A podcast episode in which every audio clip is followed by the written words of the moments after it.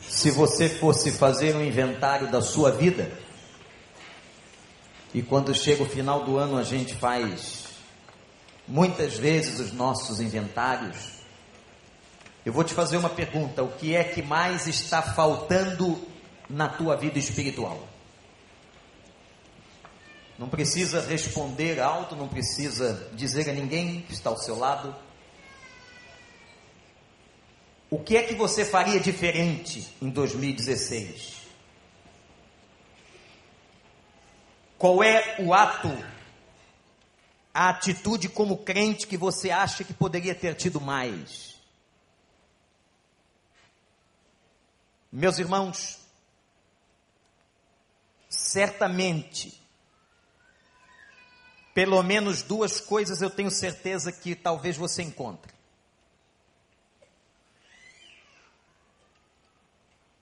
E quando nós estávamos avaliando a igreja, como sempre fazemos no final de todos os anos, o conselho pastoral desta igreja chegou à conclusão que eu vou declarar agora. E quando nós estamos chegando a uma conclusão sobre a igreja, nós estamos chegando a uma conclusão sobre a sua vida, sobre a minha vida. E há duas coisas que nós precisamos fazer mais. Que as evidências, que as circunstâncias nos demonstram, que os frutos nos demonstram. E que certamente, se você fizer um inventário honesto, você encontrará também na sua vida. Primeiro, a necessidade de orarmos mais. Alguém, porventura, que acha que ora suficientemente? Ou quem é que agora pode confessar publicamente, como eu posso confessar agora, que eu preciso orar mais? Pastor, o senhor é? Eu estou orando pouco. E você precisa orar mais? Ou você está orando bem, você já está no ponto? Quem é que pode fazer essa confissão diante de Deus e da congregação do Senhor, reconhecendo neste momento que precisa orar mais na sua vida?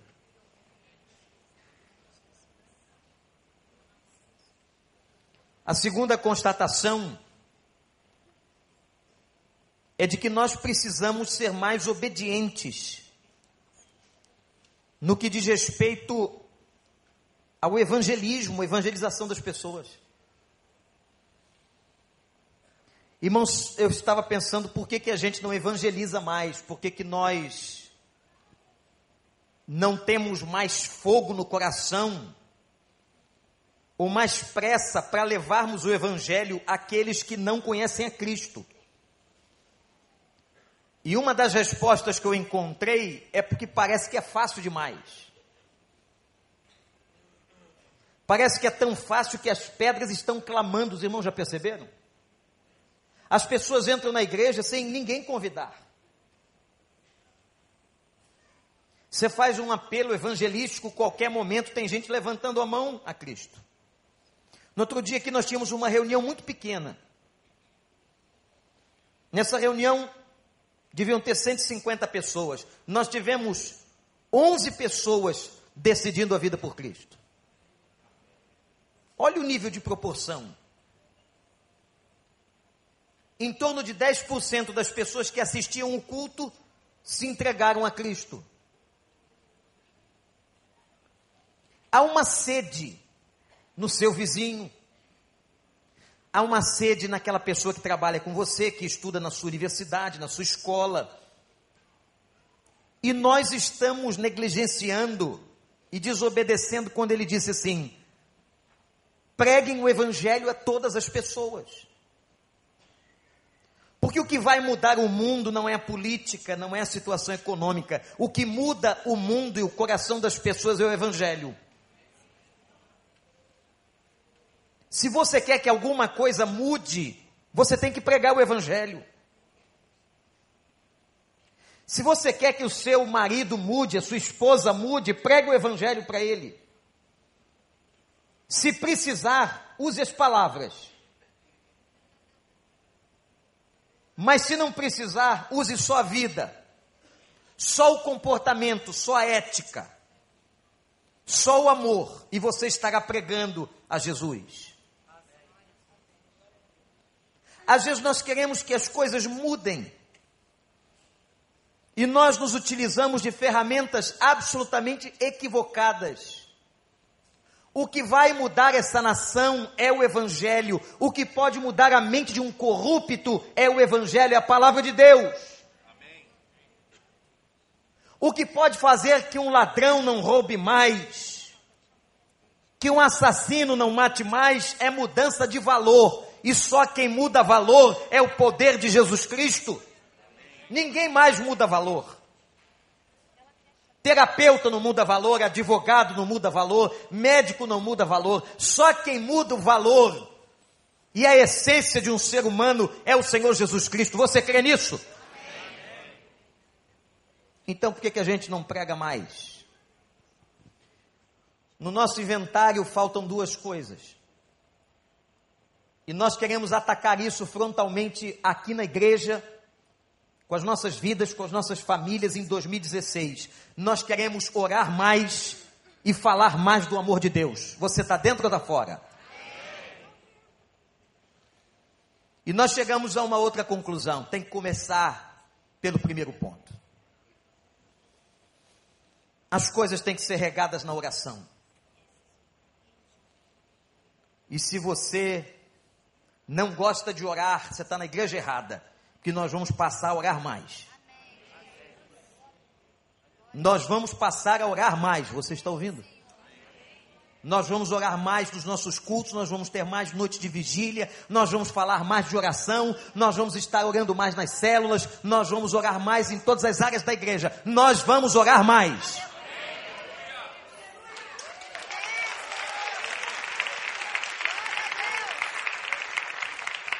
E por isso nasceu do, no meu coração a série Face a Face. Eu não sei se vocês têm aí a tela da promoção dessa série que foi na internet, no Facebook, para muita gente. Nós vamos nesta série estudar a oração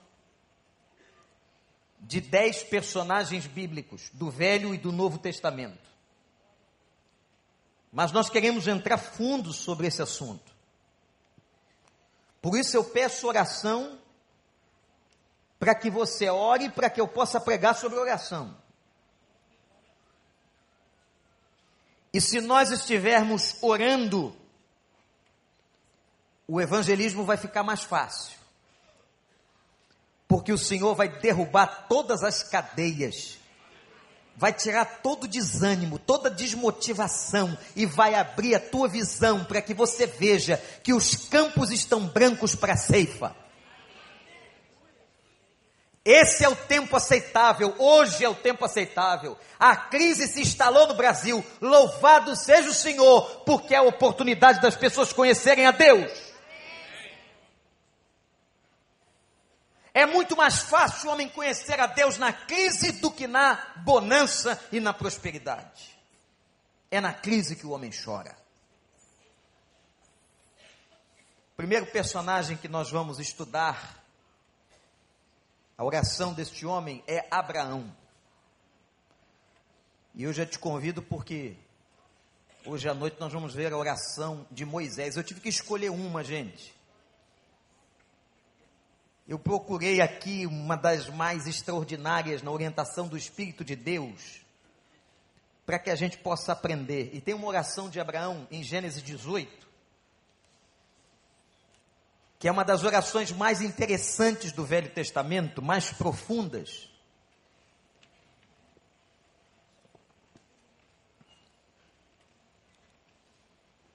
E eu quero convidar você a que leamos juntos. Você que está nos ouvindo pelo rádio, você que está na internet em qualquer lugar do mundo,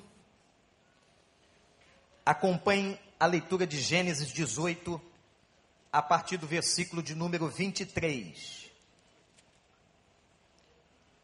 Abraão aproximou-se dele e disse: Exterminarás o justo com o ímpio?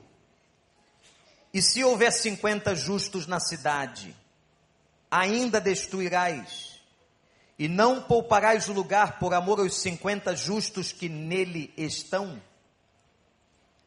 Longe de ti fazer tal coisa, matar o justo com o ímpio, tratando o justo e o ímpio da mesma maneira, longe de ti. Não agirás com justiça o juiz de toda a terra. Respondeu o Senhor: Se eu encontrar cinquenta justos em Sodoma, pouparei a cidade toda por amor a eles. Mas Abraão tornou a falar: Sei que já foi, já fui muito ousado ao ponto de falar ao Senhor. Eu que não passo de pó e cinza. Ainda assim pergunto: e se faltarem cinco para completar os cinquenta justos, destruirás a cidade por causa dos cinco? Disse ele: se encontrar ali quarenta e cinco, não a destruirei. E se encontrares apenas quarenta, insistiu Abraão. Ele respondeu: Por amor aos quarenta não a destruirei. Então continuou ele: Não te ires, Senhor, mas permita-me falar. E se apenas trinta forem encontrados ali? Ele respondeu: Se encontrar trinta, não a destruirei prosseguiu Abraão. Agora que já fui tão ousado falando ao Senhor, pergunto: e se apenas vinte forem encontrados ali? Ele respondeu: por amor aos vinte, não a destruirei. Então Abraão disse ainda: Não te ires, Senhor, mas permite-me falar só mais uma vez. E se apenas dez foram, forem encontrados? Ele respondeu: Por amor aos dez, não a destruirei.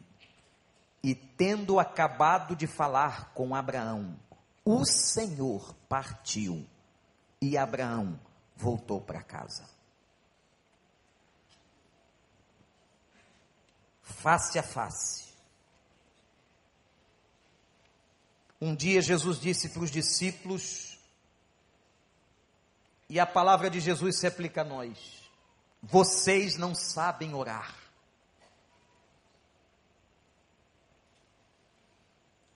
A oração é um dos fenômenos mais importantes da fé. É a base E eu quero dizer a você que você tem que acabar com as suas rezas. Qual é a diferença entre rezar, um termo muito utilizado pelo catolicismo romano, e orar? É que a reza é, por definição etimológica, uma repetição. Enquanto a oração Oralizar diante de Deus é um diálogo. Por mais interessante e bonita que seja a oração de alguém, é dele. Você precisa e eu preciso aprender a fazer a minha oração. Eu preciso aprender a estar face a face. Jesus disse: Vocês não sabem orar. E quando nós olhamos aqui para Abraão e para essa experiência de uma oração, e essa oração está categorizada como oração intercessória, há diferentes tipos de oração. Essa é uma oração intercessória, isto é, a oração que intercede por alguém, como nós já fizemos aqui hoje. Quando nós lemos e vemos Abraão orando, nós descobrimos aqui seis conceitos básicos sobre oração. Anote-os. O primeiro conceito que aparece é que oração é achegar-se a Deus. O versículo 23 diz assim: Abraão aproximou-se de Deus e disse: Isso é oração. Repete comigo: Abraão aproximou-se de Deus e disse: De novo, igreja: Abraão. Oração é se aproximar, é achegar-se a Deus. Agora deixa eu pontuar uma coisa muito importante que está no contexto do texto. Sempre quem provoca a oração do homem é Deus. É Deus que abre o diálogo. Abraão só chegou a orar e a dizer o que disse aqui nesse texto que lemos, porque Deus falou com ele. É interessante como Deus provoca o diálogo com o ser humano. É Deus quem cutuca, é Deus que fala, é Deus que diz assim: cara, fala comigo. Meu filho, fala comigo. Eu quero ter intimidade com você, fala comigo. E às vezes a maneira como Deus nos cutuca, ou faz a gente orar, é acendendo uma fogueira na nossa frente, é colocando um obstáculo, é trazendo uma dor, é trazendo um problema, é trazendo uma crise. Aí ele coloca uma circunstância para que você atente e volte-se para ele. Agora, irmãos, essa oração começa com uma ousadia, com uma maneira de Abraão falar com Deus muito interessante ele vai falar de alguns temas. Esses temas não são alvos do nosso estudo hoje de manhã. Daria uma outra conferência, uma outra palavra. Mas Abraão começa a falar com Deus sobre a justiça de Deus. O Senhor vai tratar o justo como o ímpio do mesmo jeito. Aí eu lanço aqui uma pergunta e um questionamento para você: Deus trata as pessoas do mesmo jeito? Não. Deus ama do mesmo jeito. Mas Ele é um Deus justo. Ele trata cada um conforme cada um necessita. E tem mais. Abraão está declarando que há pessoas justas e há pessoas ímpias. Há pessoas boas, de índole boa, e há pessoas mais, que desenvolvem cada vez mais as suas maldades.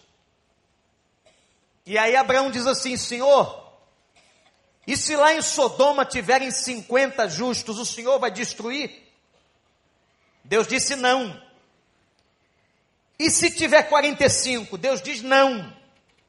E se tiver 40? Não. E 30? Não. 20? Não. Se tiverem 10, eu poupo a cidade toda. Olha que coisa, irmãos. Por causa de 10, Deus preserva uma nação. Louvado seja o nome de Deus. Tem muita coisa ruim que não acontece porque tem gente orando. E às vezes é meia dúzia é três, quatro, literalmente. E por causa desses três, quatro, da intercessão dessa gente séria, dessa gente que não está no holofote, essa gente que não aparece até na igreja, mas essa gente sustenta o povo de Deus em oração. E muitas vezes Deus não pesa a mão por causa da misericórdia dele, dessas pessoas e da vida, da fidelidade e da justiça dessas pessoas. Louvado seja o Senhor por elas. Eu não sei nem o nome, mas Deus sabe quem é. Ele é capaz de poupar uma nação inteira. Agora preste atenção, meu irmão. Primeiro conceito de oração E eu quero dizer para você que é tempo de nos achegarmos a Deus. Amém, igreja? É tempo. O Senhor já tomou a iniciativa, já abriu o caminho, como diz a carta aos Hebreus. No capítulo 4, verso 16, o autor aos Hebreus declara o seguinte: aproximemo-nos do trono da graça. Aproximemo-nos com toda confiança a fim de recebermos misericórdia e encontrarmos a graça que nos ajuda nos momentos de necessidade. Aproximemos. Gente, tem pessoas que têm necessidade e aí é que elas não se aproximam. Você tem um problema em casa e é aí que você não ora. Você tem um problema profissional financeiro, é aí que você não ora. O texto diz: aproximemo-nos do trono da graça com confiança, com fé, para que nós encontremos a graça do Senhor que nos ajuda nos momentos de necessidades. Eu quero convidar a igreja que nos aprofundemos nesta relação com Deus, porque oração é esta relação. Eu quero convidar você a sair da reza aquela repetição, porque tem muito crente rezando. Tem muito crente apenas repetindo uma oração mecânica, seja na hora que dorme, na hora que acorda ou na hora de se alimentar. Se você está com fome na hora do almoço e não consegue fazer uma oração direito, não faz. Come então. E depois ora direito. Nós estamos cheios de reza no nosso comportamento de oração, cheios de repetições automáticas. E às vezes nós estamos, e o cérebro humano é capaz de fazer isso, fazendo as repetições automáticas e pensando em outra coisa. Já aconteceu isso com você? De você estar tá orando, de repente você se vê pensando no shopping. Que coisa do inferno que entrou na minha cabeça agora.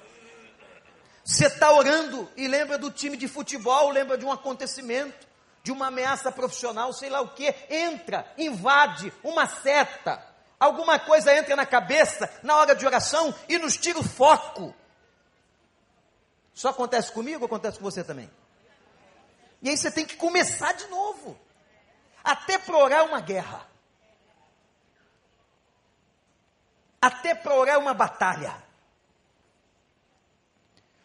Eu quero convidar você a que acabemos com as nossas rezas e que nós possamos partir para um tempo de nos achegarmos mais a Deus. Que 2016 seja um ano em que você possa dizer no final dele: Eu me acheguei mais ao meu Senhor. Amém ou não? A gente tem orado tanto pelo avivamento aqui na igreja, pedido porque Deus derrame um avivamento que vem do céu. E se você ler a história dos grandes avivamentos, ao longo dos tempos, todos os grandes avivamentos começaram com oração. E sempre com um grupo pequeno. Quando Jonathan Eduardo começou o grande avivamento, ele começou orando com um colega, com um jovem, e atenção, jovens e adolescentes que estão aqui, a maioria dos avivamentos nasceu no colo da juventude. De jovens comprometidos com Deus, que se ajoelhavam, clamavam, entregavam suas vidas, renunciavam ao pecado e colocavam-se na brecha. Eles começaram a orar e Deus revolucionou a Inglaterra, a Escócia, o país de Gales, os Estados Unidos da América.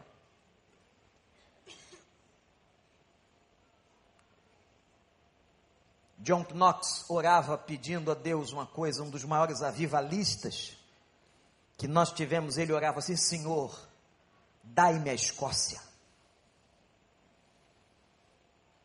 Aquele pregador pedia a Deus nada menos do que a conversão de uma nação inteira. Senhor, dai-nos o Brasil, dai-nos a Escócia. Já pensaram um avivamento nessa terra, as cadeias sendo fechadas porque não tem mais preso? Os hospitais, os médicos de plantão estão à toa porque a graça caiu de uma tal maneira e a cura se estabeleceu no meio do povo. Pessoas estão se convertendo, casamentos restaurados. Meus irmãos, isto é avivamento que vem de cima e é por isso que nós temos orado. Eu quero um avivamento nessa terra, eu quero ver isso no Brasil. Oração é achegar-se a Deus, segundo o conceito que aparece na oração de Abraão. Oração é um ato de ousadia. Versículo 27, eu já fui muito ousado, diz Abraão, ao ponto de falar com o Senhor. Primeiro o texto diz que oração é um ato de achegar-se. Agora, oração é um ato de ousadia. Sabe o que a gente percebe aqui, irmãos? Abraão está evoluindo na sua intimidade. Quando ele está orando na presença de Deus, ele está evoluindo na intimidade com o Senhor. A sua ousadia espiritual está aumentando. Ele vai se derramando na presença de Deus e vai adentrando na sala do trono. Como disse o pastor Elton Rangel. Quero que você faça agora a imagem de um país. Você já deve ter visto isso em filme ou lido num livro. A majestade e a realeza. Por que, que a Bíblia tantas vezes chama Jesus de rei?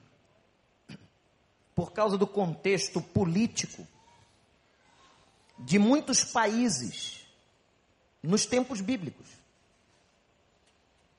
Mas talvez alguns de vocês tenham visitado Londres. Diariamente, centenas e milhares de turistas vão para a frente do Palácio de Buckingham. Aí você vai pensar e dizer assim: para quê, pastor? Para ver a rainha? Não, para ver a troca da guarda. Olha como a gente é bobo, não As pessoas se aglomeram em temperaturas abaixo de zero.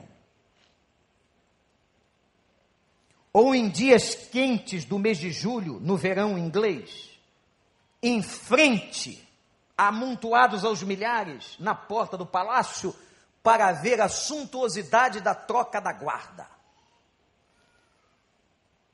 Em que literalmente os soldadinhos de chumbo aparecem com uma roupa pomposa, uma postura, com as armas colocadas no lugar e vão marchando. Uns entram e outros saem e o povo aplaude. Agora imagina se o povo entrasse na sala do trono e visse sentado no trono da Inglaterra a rainha, com um cetro na mão, a reverência. Os guardas falariam para você: silêncio.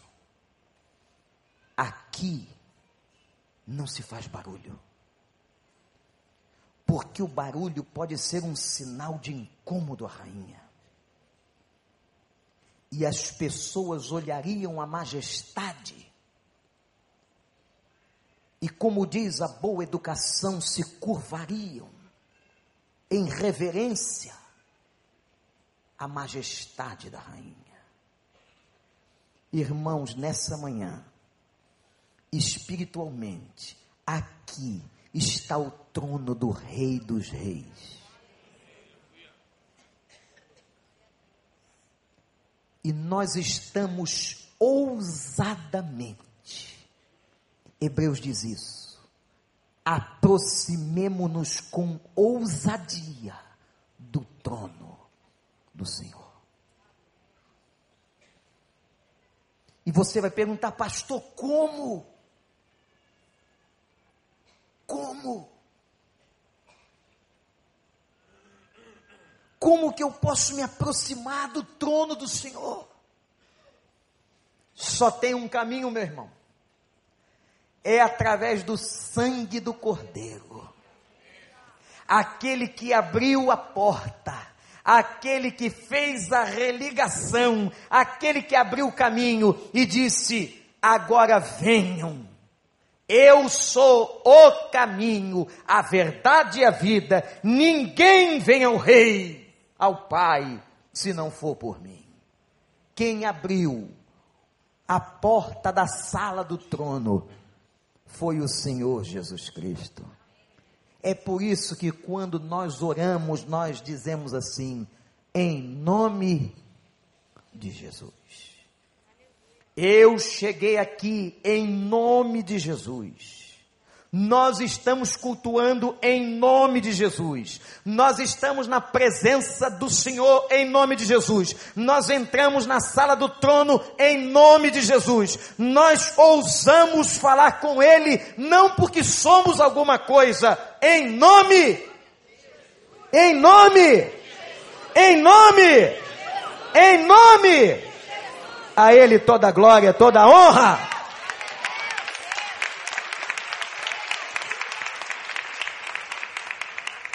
Como é que nós nos comportamos na sala do trono. Se diante de uma rainha humana os homens se curvam, como teriam que ser os homens, ou estar os homens diante do Rei dos Reis?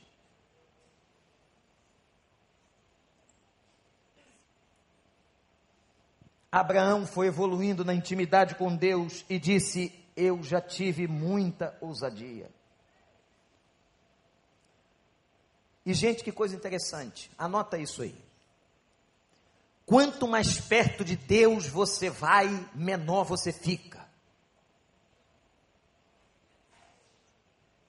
Quanto mais perto de Deus eu chego, menor eu fico. Isso não é uma questão só de ótica, da lei física, de distância e tamanho, não. É isso mesmo. Abraão agora declara a Deus a sua pequenez e diz assim: Senhor, eu sou pó e cinza. Cinza é pó queimado.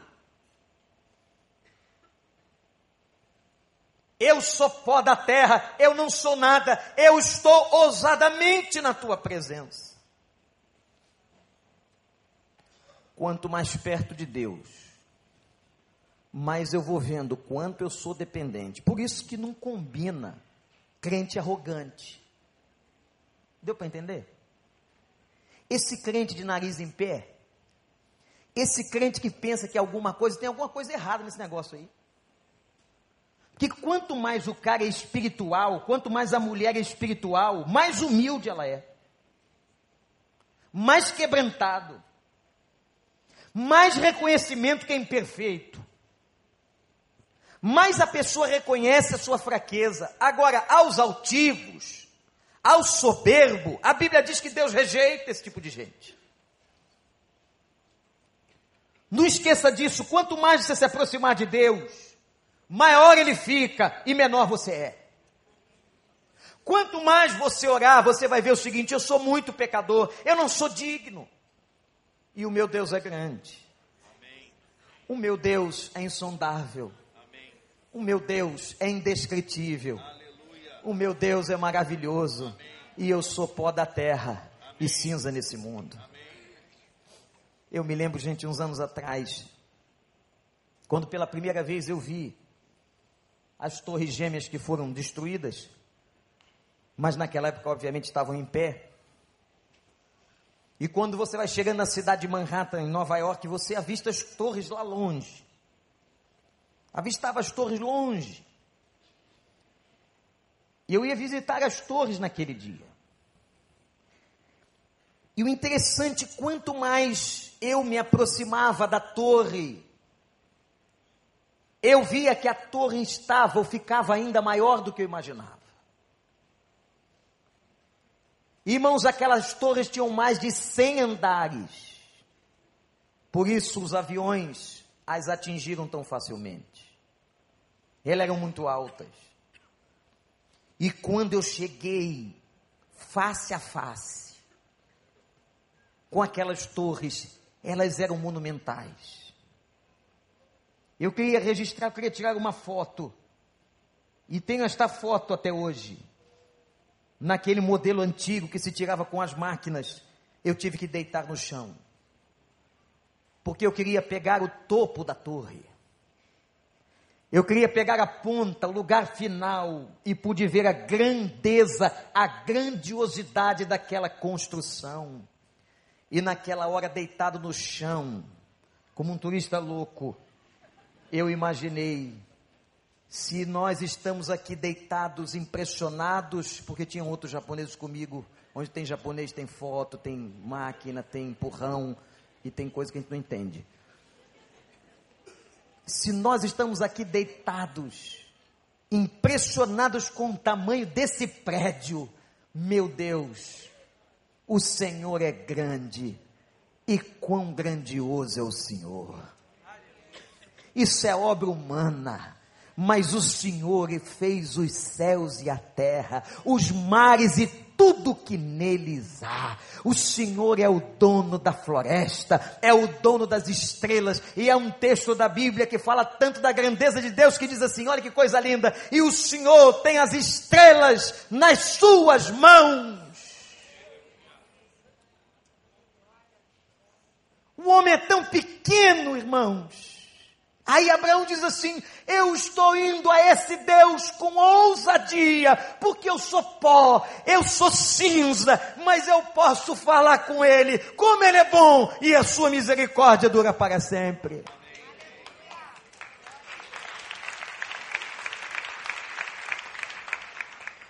Os homens mandaram uma sonda para Marte, descobriram água, descobriram uma questão em Plutão, orbitam o sistema solar e eles ficam, a NASA fica louca. O que é isso?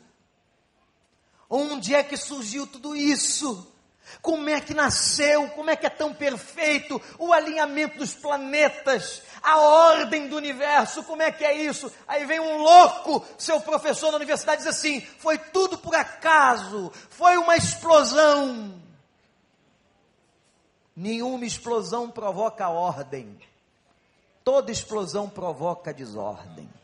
Solta uma bomba aqui dentro. Você vai ver se as cadeiras vão ficar arrumadinhas. Eu me lembro de um professor, já contei isso aqui, que uma vez falou isso comigo. É uma questão da explosão do Big Bang. Eu disse para ele: tá bom, quem foi que acendeu o fósforo? Para explodir, alguém tem que ter acendido. Sabe quem acendeu? Foi o nosso Deus. E a Bíblia diz que foi com a palavra. Ele não levantou a mão, ele não tocou. A Bíblia diz que ele fazia o seguinte: que haja luz e havia luz. Que haja água e havia água. Que hajam animais e houve animais. Que haja terra, que haja fruto. A única coisa que Deus meteu a mão foi o ser humano. E quando ele acabou de fazer, ele disse: Tudo é bom, mas isso aqui é muito bom. Entenderam por que, que Abraão está dizendo que com ousadia. Oração é ter ousadia. Terceiro, oração é um ato de persistência. Versículo 29, Abraão insistia. Ele continuava sua intercessão por Sodoma. A sua persistência baseada em quê? Aqui está o segredo. Porque foi, mata charada, charada bíblica. Por que foi que Abraão continuou insistindo? 50, 45, 40, 30, por quê?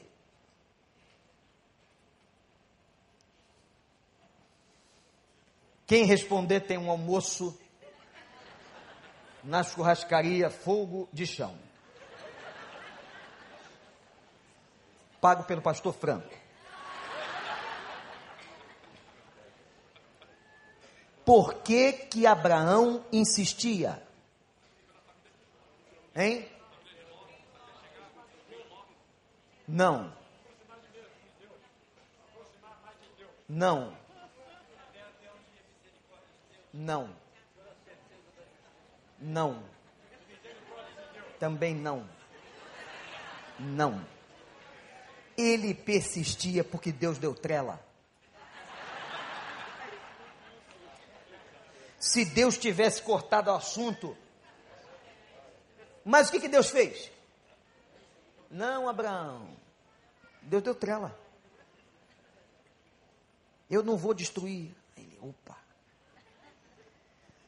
Sabe quando você vai pedindo desconto? E o vendedor, né, Tinoco? Vai cedendo. Ah, faz por 40. Faz por 35. Você, o cara está dando trela, você está avançando, não é não? Você está avançando.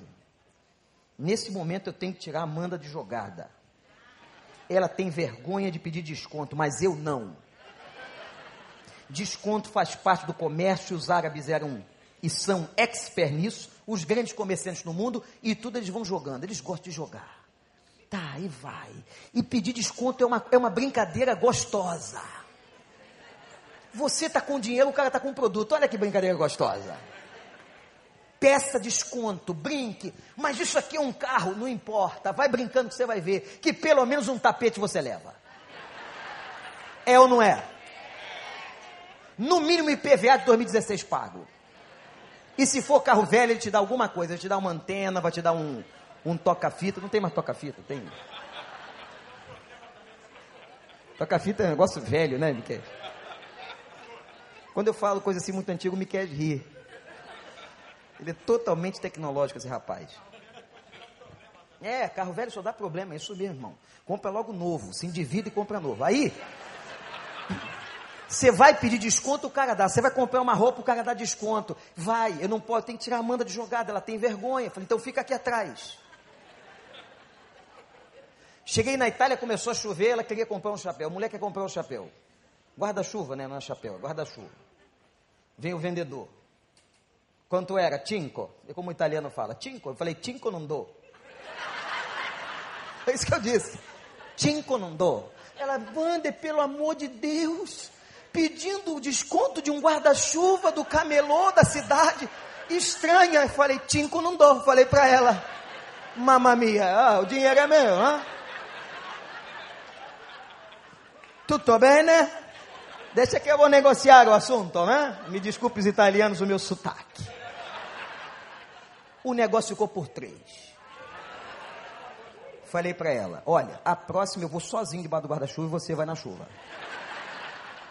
Cinco eu não dou. Aprenda essa frase e guarde no seu coração. Cinco você não deve dar. Quando Deus começou a dar trela, ele começou a avançar. Agora tem um ponto lindo na oração. Por que é que você só fala e não ouve? Hein? Que conceito é esse de oração? Que a oração é uma verbalização em que você fala, fala, fala, fala e não deixa Deus falar. E você vai e despeja diante de Deus. Mas onde que está a resposta? Cadê o sinal? O que o Abraão está fazendo aqui é um diálogo, é uma verdadeira oração, era um, uma conversa. Ele falava, Deus falava, ele falava, Deus falava. Vamos aprender a orar, gente. Senão você entra no mecanismo da repetição. Você fala, fala, fala, fala, e cadê o caminho da resposta? Cadê a palavra de Deus? Cadê o direcionamento de Deus? Mas porque Deus falava com Abraão, Abraão continuava persistindo. Você sabe o que dá a você persistência na sua vida de oração por uma causa? É quando Deus começa a falar com você. Quando Deus começa a te dar sinais, quando Deus começa a te responder, quando Deus começa a te dar direção. Vamos parar de jogar para cima de Deus só as nossas falas, vamos deixar Ele falar. É face a face e Facebook. Olha para mim. Face a face, face a face e Facebook. Cara no livro, nesse.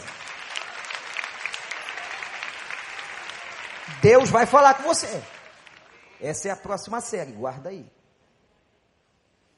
Deus vai falar. Mas se você só fala, fala, fala, fala e não deixa Deus responder, diz o texto, insistiu Abraão. E eu quero dizer uma coisa para você. Olhe para mim, não esmoreça. Mas, pastor, eu estou orando há 10 anos pela conversão. Não esmoreça.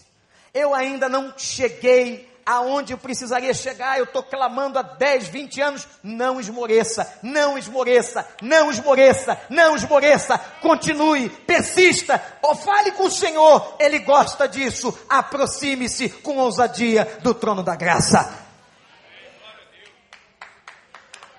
Quarto, Oração só é possível por causa da misericórdia. Anotou aí? Quem está anotando qual foi o primeiro ponto? Oração é achegar-se a Deus. Segundo, oração é ter ousadia. Terceiro, oração é um ato de persistência. Quarto, oração é um ato que depende da misericórdia de Deus. Olha o versículo 30. Olha o que, que Abraão disse: Senhor, não tires. Não se irrite comigo, não tires, permita-me. Sabe o que está mostrando aqui para nós? Que Abraão sabia que só podia falar com Deus por causa da misericórdia de Deus. Misericórdia, a palavra misericórdia significa ter compaixão da miséria. Deus tem compaixão da nossa miséria humana. E Abraão está suplicando a Deus e dizendo para ele: é só pela tua misericórdia, não te ires, Senhor. Não te ires. E o bonito dessa oração, gente, é que Abraão está fazendo uma oração, não é por ele, é pelos outros. É por uma cidade. Abraão não tinha qualquer ligação com Sodoma, a não ser a presença do seu sobrinho Ló. Ele podia ter orado só pelo Ló, como a gente faz. Senhor, salva aquela pessoa, salva o Ló, salva a casa do Ló. E os outros, os outros se dane, mas salva o Ló. O Ló, Senhor, o Ló, o Ló, Ló, Ló, Ló. Você só ora pelo Ló. Abraão não estava orando por ele e não orava só pelo Ló, orava pela cidade. Oração de intercessão. Oração por alguém. Você sabe que os lobos os caçadores de lobos relatam que os lobos matam qualquer membro da família que estiver ferido. Que coisa, hein? Se um lobo da família se feriu, os outros lobos matam. Quando eu li isso, eu falei: Isso às vezes parece igreja. igreja que não é boa, não é de Jesus, não, porque quando um lobo, quando alguém está ferido, uma ovelha ferida, parece que as outras querem matar. Mata e esfola, ou esfola e mata. Nós precisamos aprender a demonstrar amor e misericórdia na intercessão. Saia um pouco de si mesmo e comece a orar pelos outros. Você está vendo problema em alguém, ao invés de falar mal desse alguém, ora por essa pessoa. Começa a colocar ela diante do trono de Deus. Começa a colocar ela diante do trono da graça. Pede, Senhor, intercede. Essa pessoa está muito chata. ela está inconveniente. Ao invés de você criticar a pessoa, coloque a pessoa diante do trono do Senhor. Interceda por ela. E saiba uma coisa, eu quero dizer isso a você. Deus só ouve a nossa oração por causa da sua misericórdia.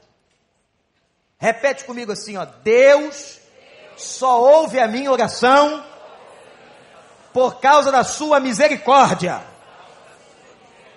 Agora olha para mim, Deus não é obrigado a responder o que você quer. Não, precisa repetir não. Deus não é obrigado a responder o que você quer, Ele responde o que é melhor.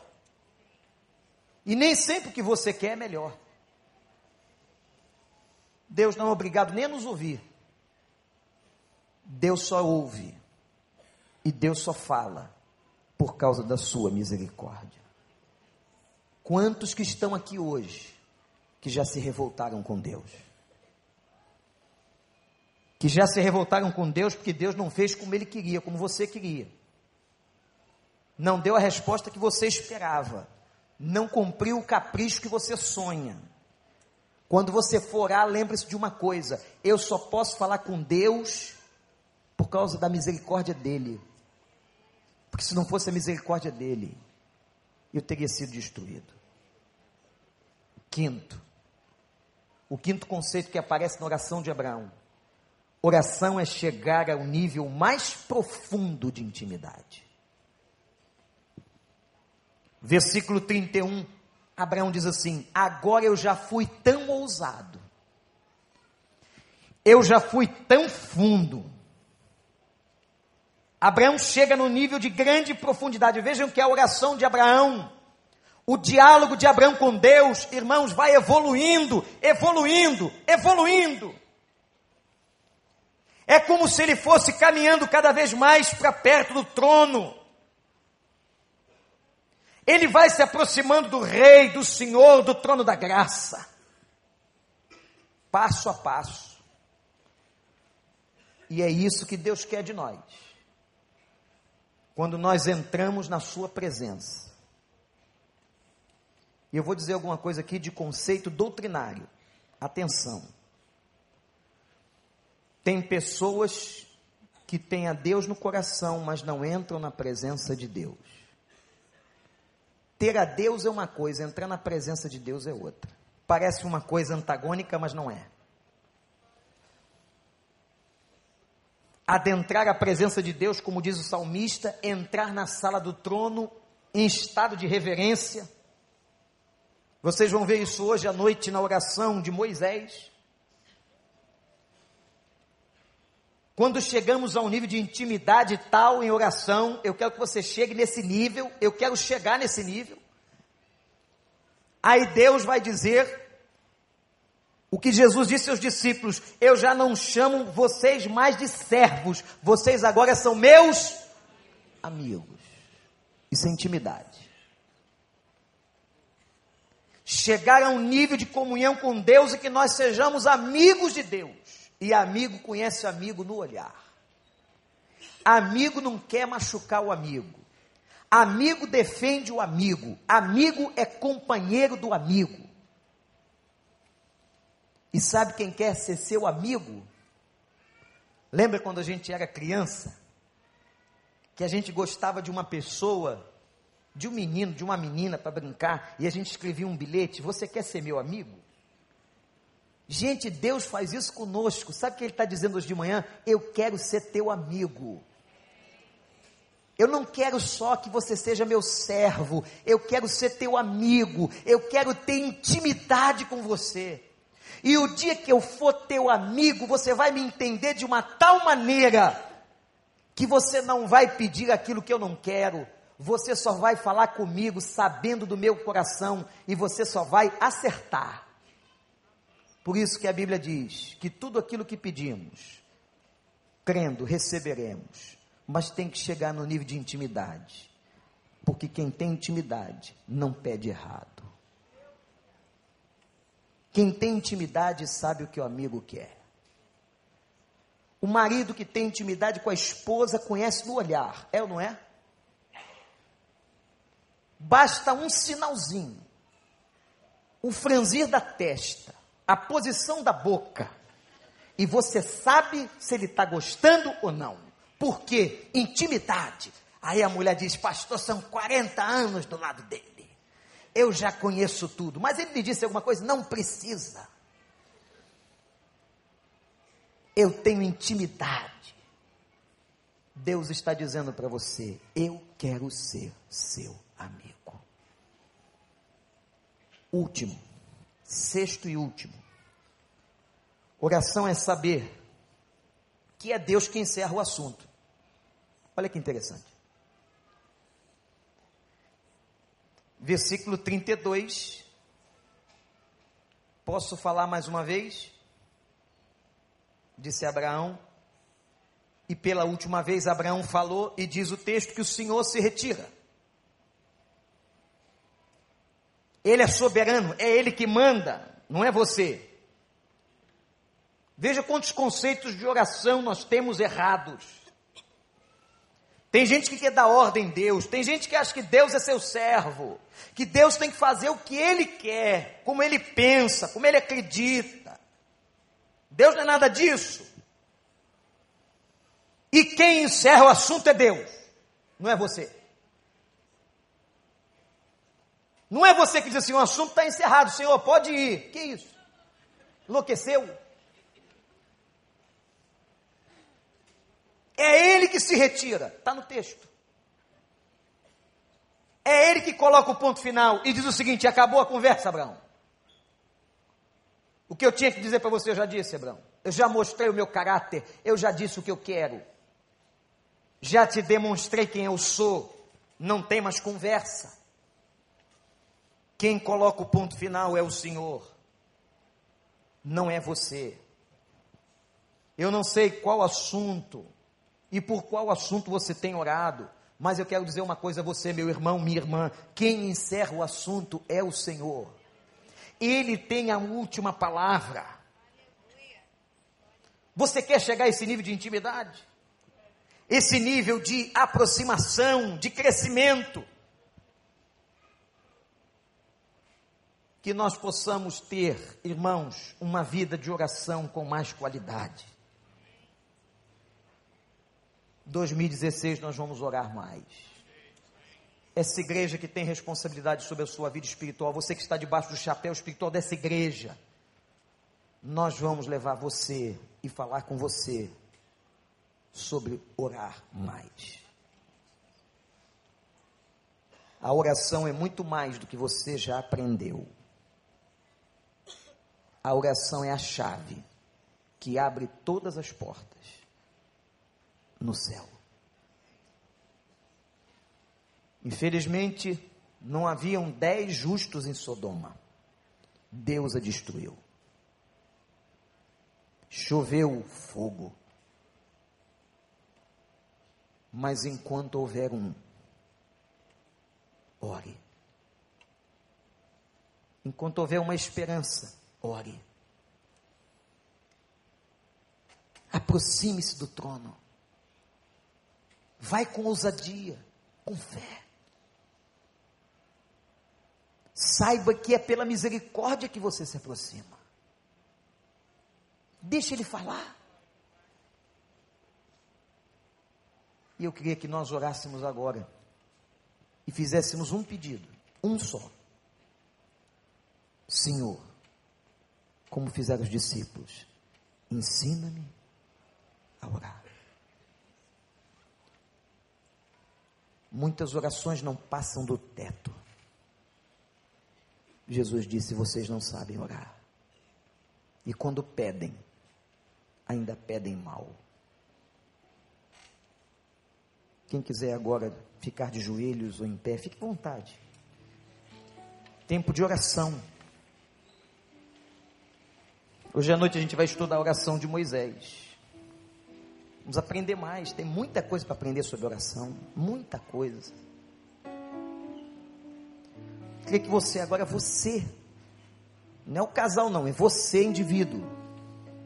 Homem, mulher, você agora na presença do Senhor. Que você peça a Deus, vamos pedir todos a Deus. Pai, ensina-me a orar. Me ajuda, Senhor. Que eu vá à tua presença com ousadia. Senhor, que eu vá na tua presença por causa da tua misericórdia. Que eu vá na tua presença para chegar ao nível mais profundo de intimidade, ao ponto do Senhor nos chamar de amigos. Senhor, que nós tenhamos persistência, como insistiu Abraão suplicando por Sodoma. Senhor, nós queremos ficar cada vez mais perto do Senhor, porque aí reconheceremos o quanto somos pequenos. Senhor, nos dá a ousadia de entrarmos na sala do trono, porque o sangue de Jesus já abriu todas as portas. Senhor, ajuda-nos a orar mais. Que 2016 seja um ano em que nós possamos nos achegar mais ao Senhor, a reclamar menos, a criticar menos e a orar mais. Faz dessa igreja, Senhor, uma igreja de oração uma igreja que, entra na sala do trono, porque aí nós veremos coisas inimagináveis. Nós vamos ver uma explosão de gente se entregando a Cristo. Nós vamos ver um, muitos casais restaurando. Nós vamos ver filhos voltando para o Evangelho. Nós vamos ver jovens nos seminários. Nós vamos ver surgir líderes nós vamos ver células se multiplicando, de gente ganha para Jesus. Nós vamos ver o batistério ainda mais cheio. Senhor, ensina-nos a orar. E perdoa-nos, porque nós oramos tão pouco. Nós não sabemos orar como convém. Ajuda-nos, Senhor.